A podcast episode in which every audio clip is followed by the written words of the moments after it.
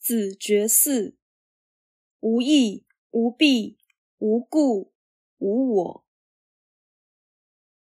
孔子对四种心态特别不许：不许随意想象，不许认定无疑，不许固执不变，不许唯我独尊。此章所呈现的是孔子对凡人认知态度的批判。富有知识论的理念，道德主张在这里并不是重要的。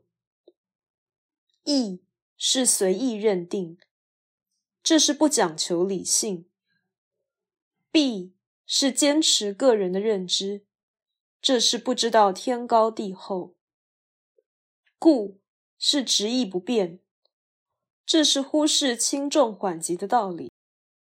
我是以自己作为标准。这是无视于天道超越人而存在的事实，也就是说，义是感情用事，弊是见识短浅，故是不知道权宜，我是自我蒙蔽。这四点都是无知所导致的，无义、无弊、无故、无我。是孔子教人认识什么是错的，以便知道什么是对的的方式。这个道理如果能够推行，那么一般人至少可以自觉有错，这样就能少犯错。